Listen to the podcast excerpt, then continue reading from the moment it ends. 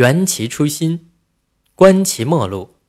是穷是促之人，当缘其初心；功成行满之事，要观其末路。这段话的意思是说，一个在事业上遭受失败、穷途末路的人，应当体谅他当初的本意是想努力有所作为。对于事业成功、万事圆满的人，要观察他在以后的道路上能否保住晚节。淳于髡是战国时期齐国有名的滑稽人物，好喝酒。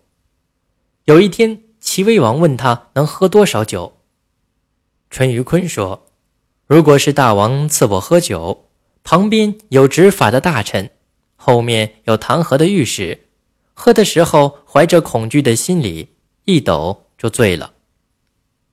如果碰到巷间的宴会，男女杂作，猜拳行令。”说说笑笑，这时心情很放松，就可以喝到八斗了。要是到了晚上，男女同席，杯盘狼藉，穿着短衣，女客们的香气四溢，这个时候最感到欢乐，就可以喝到一时了。喝醉了以后，我不知自己会做出什么样的事情来。有人说：“酒急则乱。”乐极则悲，功业圆满时一定要考虑如何保住晚节。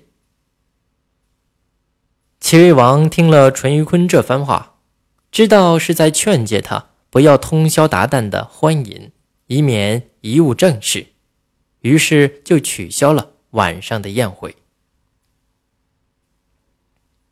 人生在世，谁也无法预料成功与失败。生活中成功的人、失败的人都不少，可耀眼的光环总是戴在成功者的头上，失败者却面临穷途末路。不以成败论英雄，应当客观的看待失败者，要想想他创业之初的艰难。